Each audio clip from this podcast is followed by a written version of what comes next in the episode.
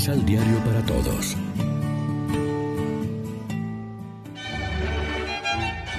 Proclamación del Santo Evangelio de nuestro Señor Jesucristo, según San Marcos. Saliendo de la región de Tiro, Jesús pasó por Sidón y dando la vuelta al lago de Galilea, llegó al territorio de Decápolis. Allí le presentaron un sordo que hablaba con dificultad y le pidieron que le impusiera la mano. Jesús lo apartó de la gente, le metió los dedos en los oídos y con su saliva le tocó la lengua. Después, mirando al cielo, suspiró y dijo, Efeta, ¿qué quiere decir? Ábrete. Enseguida se le destaparon los oídos. Desapareció el defecto de la lengua y el hombre comenzó a hablar correctamente. Jesús les mandó que no lo dijeran a nadie, pero mientras más insistía, más lo publicaban. El entusiasmo de la gente era increíble y decían, todo lo ha hecho bien. Los sordos oyen y los mudos hablan. Sí, hablan. Lección Divina Amigos, ¿qué tal? En este viernes 12 de febrero nos alimentamos con el pan de la palabra que nos ofrece la liturgia.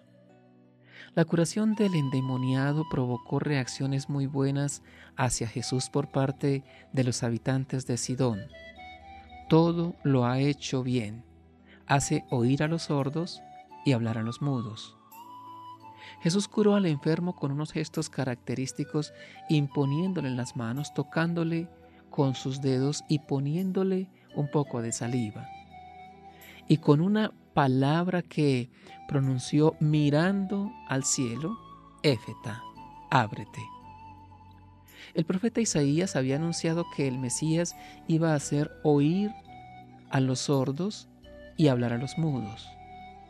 Una vez más, ahora en territorio pagano, Jesús está mostrando que ha llegado el tiempo mesiánico de la salvación y de la victoria contra todo mal.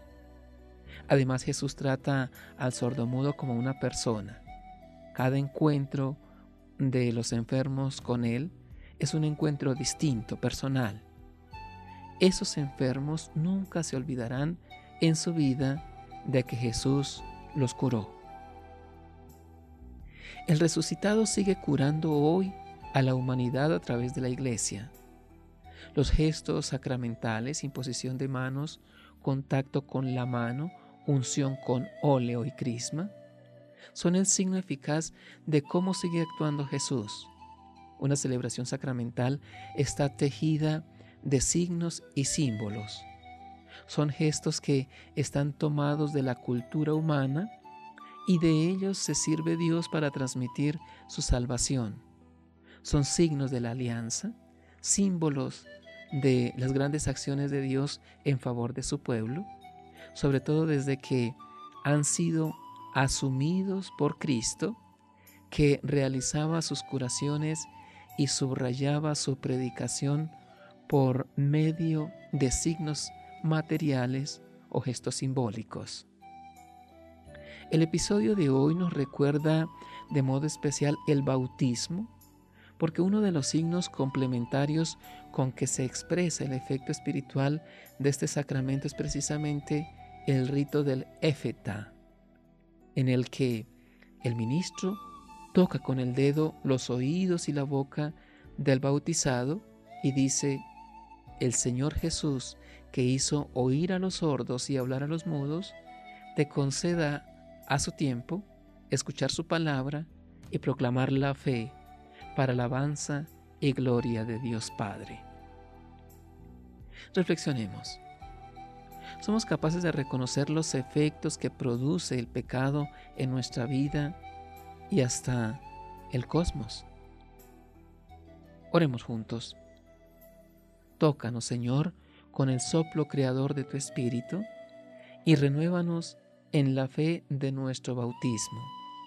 Así naceremos de nuevo como hombres y mujeres libres que confiesan con sus palabras y acciones a Cristo como Señor y Salvador. Amén. María, Reina de los Apóstoles, ruega por nosotros.